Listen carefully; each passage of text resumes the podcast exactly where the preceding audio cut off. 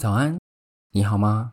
我是彤彤，欢迎收听彤彤爱看书书说社会这个频道，让我用书中的故事带你同理世界的大小事。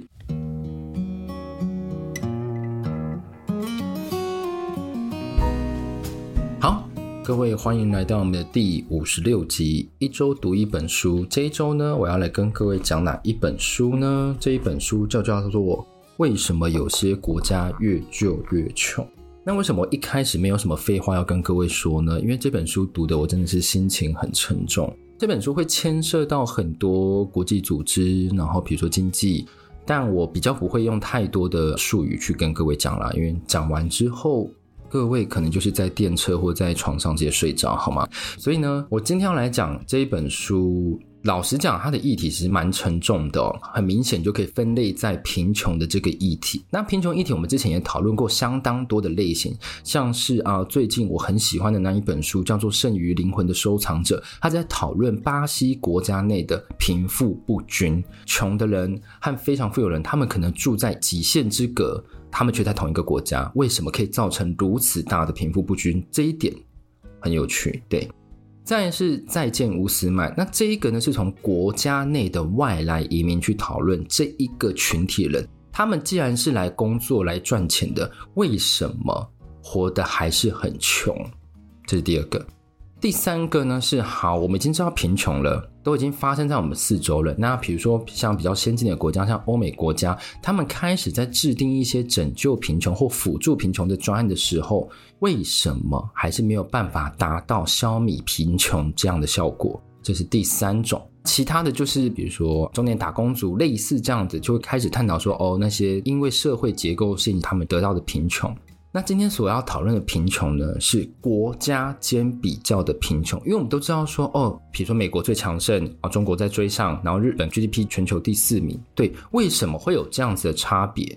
今天这一本书，其实在二零一七年就已经有英文版出版在世界，但是我不知道为什么五年后台湾才翻译，很久诶。那究竟这一些我们比如说看到 GDP 很后面这些国家，是因为他们国家的人好吃懒做吗？都不做事。整天就是翘咖抽烟，然后买零食，躺在沙发沙发上看电视，是这样子吗？其实我当我讲到这一些的时候，你第一个想到不会是非洲人，你第一个想到会是美国人。所以至少我们对懒惰的定义是这样子，但是我们第一个想到是最强盛的美国人，你不觉得这个逻辑很特别吗？好。首先，在讲这种比较大范围、大环境的书，其实要请到的那种作者，他本身也要研究底子很足哦。那这本作者是 Jason，那他本身是经济及人类学家，他拥有博士学位，他同时也担任伦敦经济学院国际不平等研究所的研究员。那其实他跟我之前查到的学者不太一样哦。这一位作家他本身还蛮帅的哦，还蛮帅的哦，而且他还不到四十岁哦。所以其实如果有兴趣的朋友可以干嘛？自己飞到英国去寻找这个机会，好不好？各位。那这本书呢，我其实也是像之前一样，我会归类为三大重点，就是这本书为什么会这么冲击我？比如说我们国际新闻看到一则事件，然后我们就认定。这个世界就是这样运作的，那其实就跟我们同理心这种概念很像。如果我们今天是情绪同理，我们看到某一个大事件的其中一小个事件，我们就会用这个小事件去判断说啊，因为这个事件让我很愤怒，所以这整个大事件一定就是这样的脉络走。那我觉得国际新闻也很像哦，我们看了很多条国际小新闻、小新闻、小新闻、小新闻，但我们当下都很愤怒、很愤怒。但我们当然了解了所有架构之后，我们就会觉得，其实他们都一样。大家只是学来学去，策略用来用去，用的招数都很像，为的是什么？在穷国榨出更多的资源。好，第一点就是贫穷真的越来越少了吗？那这一点，首先要先讲说贫穷的定义是什么？二零零八年世界贫穷线的基准是一天你至少要可以花一点二五美金。那二零零八年嘛，然后才一点二五美金，你就换算下来，其实才三四十块台币。在台湾，其实你买不到什么东西，三四十块，三四十块应该买不到便当了，好像也吃不到大碗卤肉饭，因为我现在大碗卤肉饭都要四十五，我不知道为什么很贵。所以呢，随着通货膨胀呢，二零一五年世界银行将这条线上调到一点九美金，这代表什么？你可以吃卤肉饭了，五十五元到六十元台币左右，但是你还是吃不到便当哦，因为其实现在新北和台北的便当基本上九十一百一定是起跳，而且我自己去夹自助餐，我就觉得，嗯，三菜然后一个鸡腿，他就会说一百二十五，算你一百二，我想说你人真好。贵死了，所以说就想说 真的很贵，那没关系。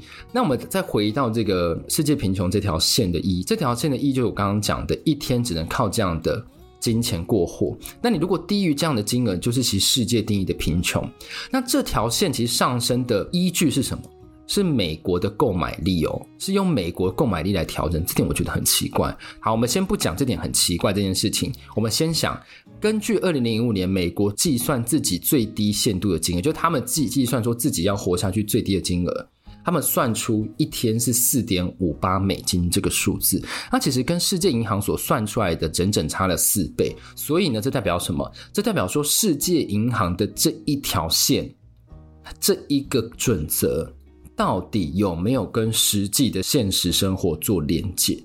你看啊，像这一条线在台湾来讲，你根本就是过不下去。你看，你一天三十块，你一个月赚三千块，那就是相当于老人年金的补助而已。诶，我不知道老年金补助是三千块，好像是类似吧？对，所以这条线它没有办法适用在每一个国家的每一个人。但是呢，他们要用这条线干嘛？要宣传，宣传什么？哦。因为这条线，所以呢，世界上贫穷的人可能到二零一五年又减少了百分之几，百分之十几。因为这条线上升的速度很慢啊，所以你当然会觉得，哦，他们好厉害哦，好像又减少了很多贫穷。世界银行真的很棒的，在这为世界做努力。我看完这本书之后，我对于这个观点真的是大大的不认同。对，好，那我们再来。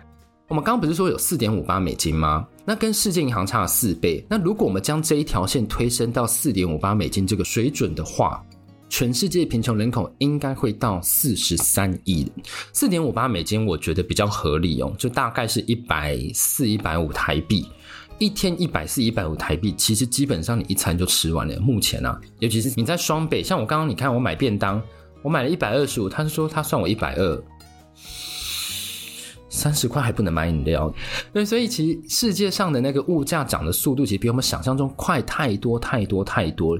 一点九美金，它这个数字的衡量力真的是基本上没有什么标准可言呐、然后呢，再来，我们先刚刚讲的是说，因为这个贫穷线，所以它定得很低，所以世界银行在宣传的时候都会说啊，我减少了很多贫穷，是因为纳入什么？纳入中国的数字。对哦，我们靠着这条线纳入中国数字，世界贫穷人口减少了百分之十、百分之八。但如果把中国拿掉，贫穷没有变，而且是甚至是恶化的。嗯，对。作者就在想说，诶，为什么中国它可以脱离这样的事情？他又开启了另一个话题。他说：“因为中国没有被强行施行资本主义，他们才能在一开始稳健发展后向国外竞争。”这边呢，我后面两点会来跟各位就是大肆的说明，也是我以前一直以来都有的小小的观点，但这本书就完全完整化我这个观点。第二点呢，就是帝国主义的传承，这一点就是最打破我的部分。我一直以来哦，只要看国际新闻，我就会觉得说，穷国为什么很穷，就是因为他们自己不努力呀，而不是这个世界辜负他这种刻板印象。那其实我们知道哦，如果由历史进程来看的话，其实从十五世纪到二十世纪，欧美列强一直将殖民地视为自己国家发展的牺牲区哦。十六世纪的时候，欧洲 GDP 仅占世界的百分之十五。而中国和印度加起来有百分之六十五，在英国殖民印度后，印度的世界经济从百分之二十七减少到仅剩百分之三。殖民不会让我们的经济更好。再来，中国在经过鸦片战争后，世界经济占比从三十五降到历史最低点百分之七趴。大家都在小时候，应该是小时候吧？对，青少年时期读过很多中国历史。中国那个时候经过鸦片战争之后要干嘛？通商开放，这点很重要。各位要先记得，英美这些列强一直以来的手段都很像。我们刚刚说中国降到百分之七，欧洲在这时候占比上升到百分之六十。那这里其实我一直都没有提到什么美国，但美国才是最让我观念彻底翻转的部分。我们都知道，第二次世界大战的时候有一波独立潮，而且这波独立潮特别集中在哪里？非洲这些长期被殖民的国家，他们第一次可以决定自己的命运，所以这个时候他们要干嘛？因为我们磨刀霍霍啊，我们终于可以决定当自己国家的主人，所以这时候有一个主义叫做发展主义。发展主义这时候就蔓延开来。然后当时伊朗啊，他们选了一个领导者叫做穆罕默德·摩萨台。好，我要跟各位讲，就是中东世界，我那时候在读另一本是我必须独自赴约这本书，我真的觉得很痛苦。我讲的不是说里面故事痛苦。是人民很痛苦，因为他们前面一定都是什么穆罕默德，然后后面又大概三个字，然后最后这一段这个摩萨台算是人很好，他只有三个字，因为台湾翻译。我上之前看到一个八个字的，八个字的耶，到底要怎么念？念完餐都点好了，对，好了，这是小小的 complain。然后他这个摩萨台，他是发展主义的忠实拥护者。当时他主政的时候，为失业劳工，其实他就是我们一般来讲比较照顾自己国家的那种领导。他就比如说为失业劳工提供补偿福利，然后废除什么强制农业劳动。他还有希望一件事情，就当时伊朗那边有一个英国的石油公司叫做 BP。如果你有在欧美生活过，或者在澳洲生活过，BP 你一定不陌生，因为到现在很多加油站都还是 BP 的。然后他就跟那一间公司讲说：“哎，你们这个公司资产应该要国有化，因为石油本身来讲就是我们国家的自然资源，所以应该要让伊朗自己去做经营嘛。”但是侵害到什么？当然是侵害到英国的利益啊！哎，你石油这个东西稳赚不赔。我当然，如果我已经有公司看，就是我资本投资都投资，你当然要让我继续做啊。听起来好像都合理，但其实来讲，我觉得英国比较不合理一点。因为凭什么你可以在他们还没开始发展之前，就先把自己的公司设在人家那里，而且还是当地的国家资源？好，那这件事情呢，我自己觉得英国比较理亏。但英国是做什么样的事情呢？他就向美国求助。他们展开了一个行动，叫做阿贾克斯行动，有没有很像不可能任务后面的那个副标？对，叫阿贾克斯行动。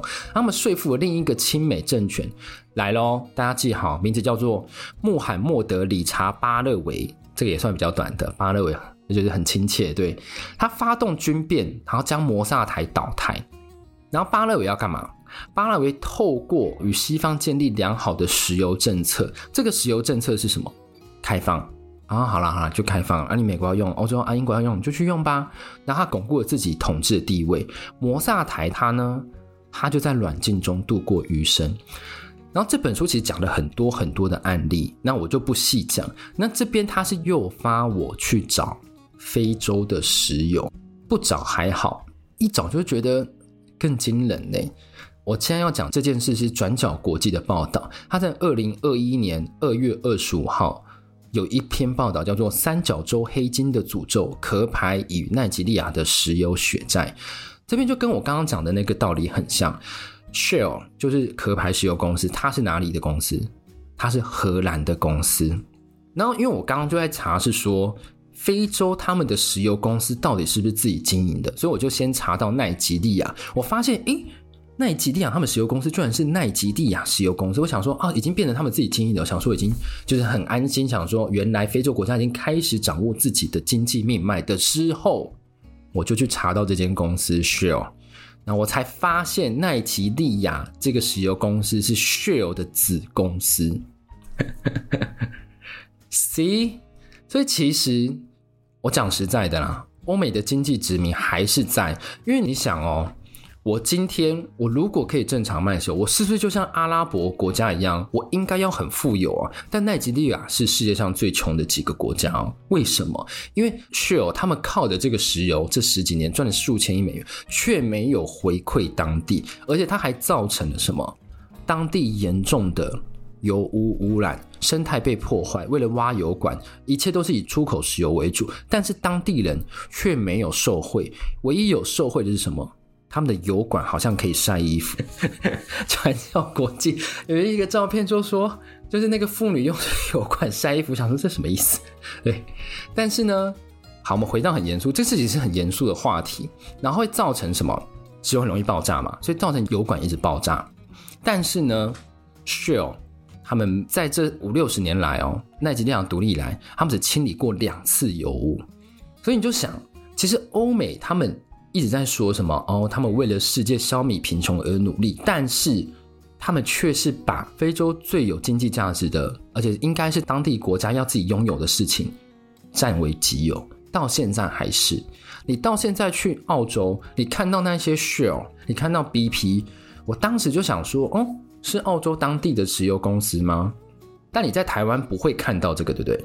你在国外看到这个，因为他们都是欧美国家的。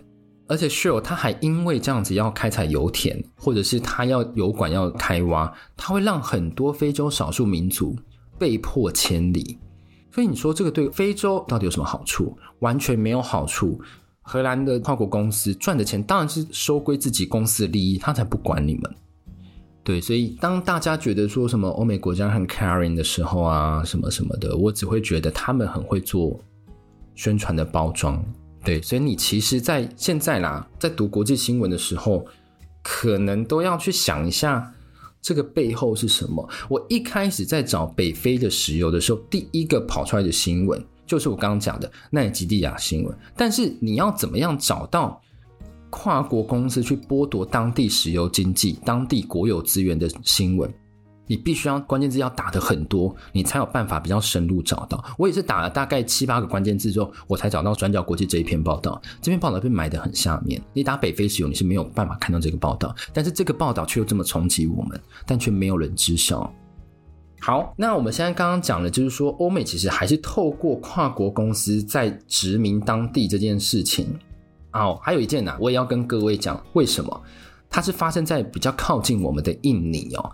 我特别要讲这个，就是因为呢，我之前有读过一个美国人写的，叫做《众神遗落的珍珠》这本，就是在讲印尼。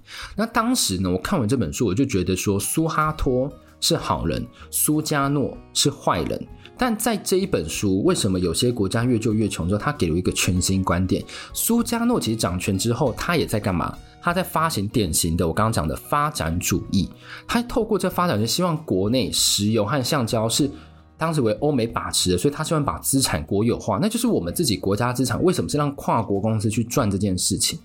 所以呢，就跟我刚刚讲的一样，那美国当时就是支持苏哈托这个军事独裁政权，他希望把苏加诺拉下台，因为苏加诺说，哎，他居然要把。石油和橡胶国有化，那不就是侵蚀到我们的利益吗？所以呢，他就决定了这件事情。在一九六五年的时候，苏加诺就真的倒台了，然后让苏哈托这个专制的军人呢就上台领导印尼到一九九八年。而且大家应该都会觉得很奇怪，为什么这些都是独裁政权，但是欧美国家却要把他们捧上台？因为如果他们真的是为了当地好的话，他们应该是要。支持发展主义吧，因为如果让当地越来越好的话，但他没有，他们看到只是自己的利益哦。好，接下来这一个。也就真的是证实是说，欧美就是为了自己国家利益在做非常非常大的努力，叫做什么？自由贸易的不齐头竞争。我们都知道说，自由贸易应该就是你全部开放，我也全部开放，我生产我想要的东西，你也生产你想要的东西，我们互相补足。这我们很常听到比较优势原则，这就是比较优势原则是谁提出来？李嘉图。好，一八六零年到一九三零年。你知道全世界贸易保护最严格的经济体是谁吗？美国，美国。而这样的政策让它成为什么？世界主要的工业强国。如果今天美国没有在那个贸易政策保护下的话，它也不可能赢过英国。而且再加上欧洲当时刚好打了一个世界大战，让美国有机会再往上爬，所以才会爬到世界工业强国这样子。不然美国也是殖民地啊。大家还记得美国还是殖民地吗？对，所以呢，在欧美这样已经发展下，所以西方国家就觉得说，这套理论，不管你的国家发展为何，你都要完全开放你们国家的贸易啊，听起来好像很合理耶。对啊，因为欧美国家已经发展很久，十八世纪、十九世纪就已经独立。那你要想哦，非洲这些国家都是二十世纪初、二十世纪中才独立的国家，他们放开就放开，放开之后要干嘛？来，我要来跟各位讲。我们一直以为就是依照我们刚刚讲的比较优势理论，我们就觉得说，非洲就是要去做一些劳力密集的啊，然后欧洲就要做一些高附加价值的产品。然后我们就想说，是因为他们太笨太懒啊，并不是，因为我们刚刚想到太笨太懒的印象，就会是美国或欧美的人士就诶跑出来就说，嗯，沙巴马铃薯好像是美国人吧？对，我这边要来讲，非洲他们当然有想要发展自己国家的经济，但是他们没有钱，所以他们如果一开始举债的时候，他们跟谁？世界货币经济组织借钱。那你如果借钱啊？你要付出的代价其实非常的大，因为世界货币基金组织他们有三个套路，他们是用哪三个套路的？你如果他们借钱，你还不出来他们的钱，你就会必须要配合第一个叫做紧缩，第二个叫私有化，第三个叫什么？自由化。听起来好像都很棒诶，紧缩就是。你政府钱花少一点啊，你不要财政支出这么多，你财政政策不要用，你就是紧缩，让你自己公务员什么花的钱啊，不要花太多，直接社会福利政策补助也不要太多。私有化是什么？私有化刚刚前面其实有讲到类似的，把你比如说国家最有经济价值的那一些产业私有化，石油私有化，橡胶私有化，然后你这边哦还是可以有一些什么咖啡啊什么的哦，私有化。全部都私有化，没有国有化这件事情。第三个呢是自由化，自由化是什么？完全开放你们的国家，然后不要有任何的经济堡垒。其实我们这样听起来是很合理，但是其实对于非洲国家是非常不合理的原因，是因为他们才刚独立没多久，他们就必须要开放自己国家跟那些欧美国家竞争，怎么可能竞争得过？我跟你讲，这个现象再过一百年，再过两百年，非洲还是很穷的国家，因为他们爬不起来。然后大家就想到说，诶。中国不是也在做一样的事情吗？对、啊，中国在做一样的事情。中国只是复制欧美国家的政策而已。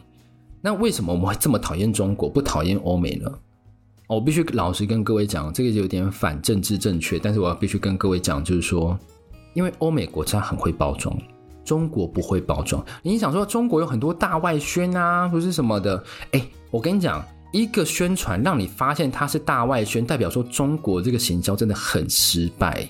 你看欧美国家在宣传的时候，我在找报道的时候，世界银行为了米平世界的贫穷在做努力。你如果没有细看的话，你会觉得说他们真的是关怀世界的一个组织。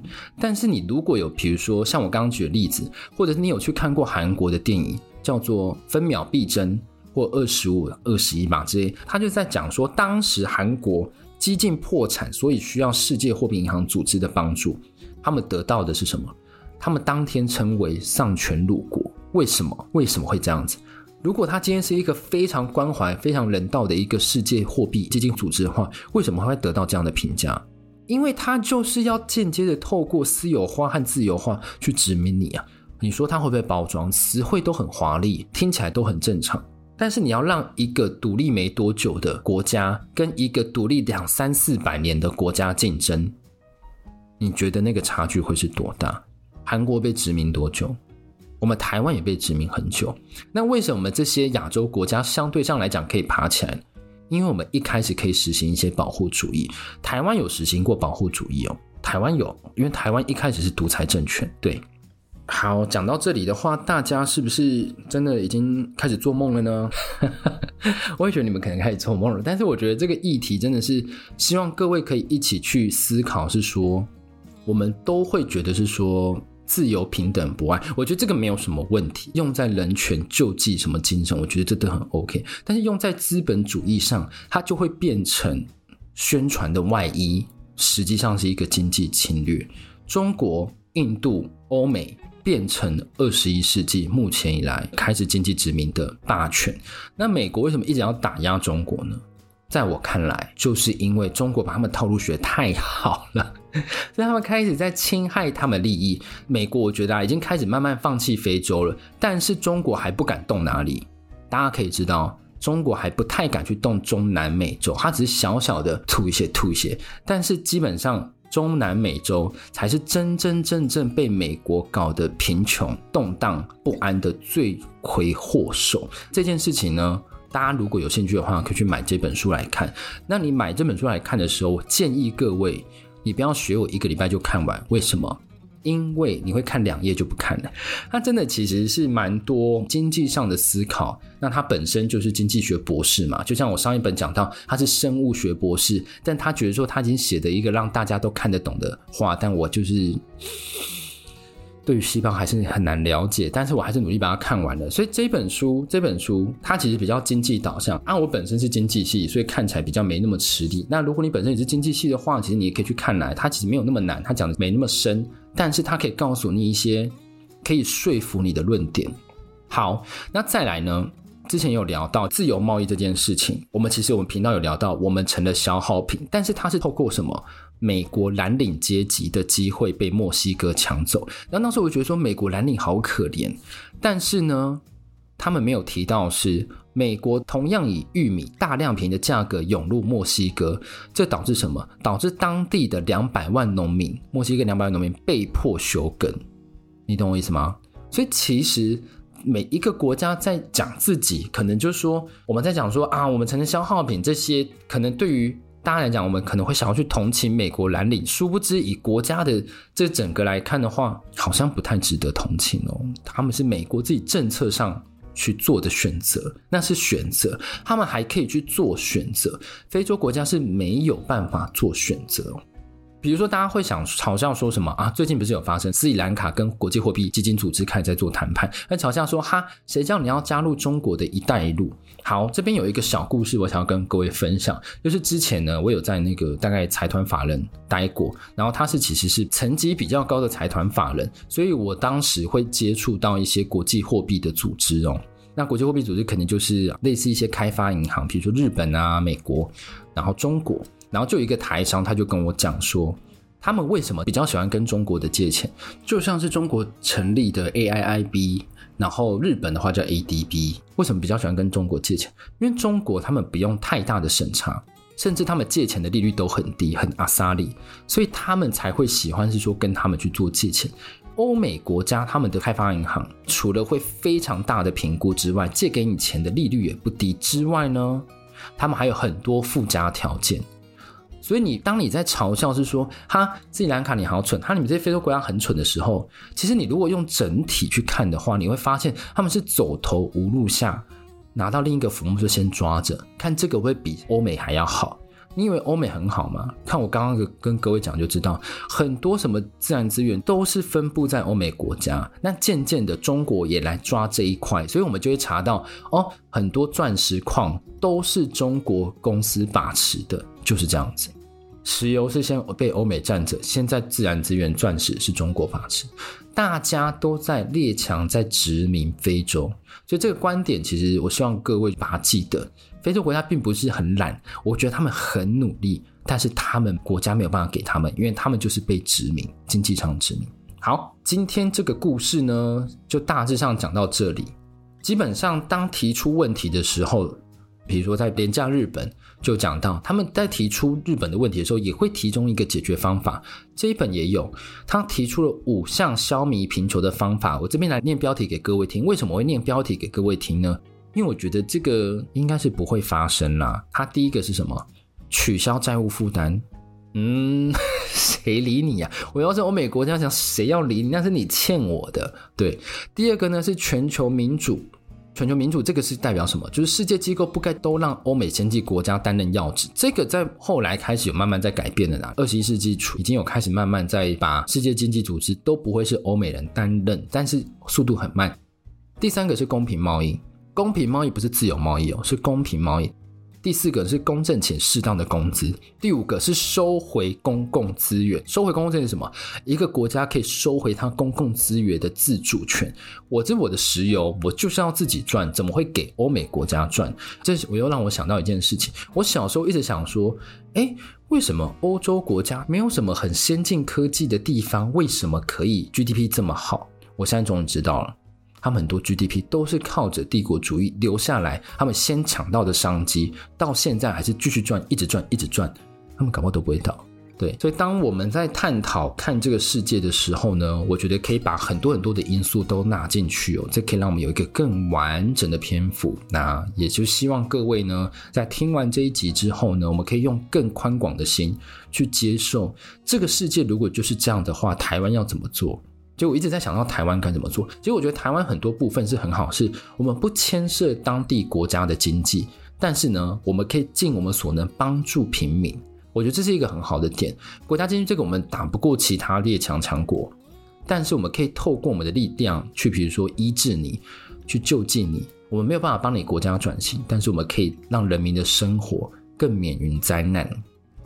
好，那今天这本书呢，讲的非常之非常之久，我嘴巴也很干，而且我的声音最近状况真的不是很好，所以就是不好意思啊，各位美声 Podcaster 最近有点。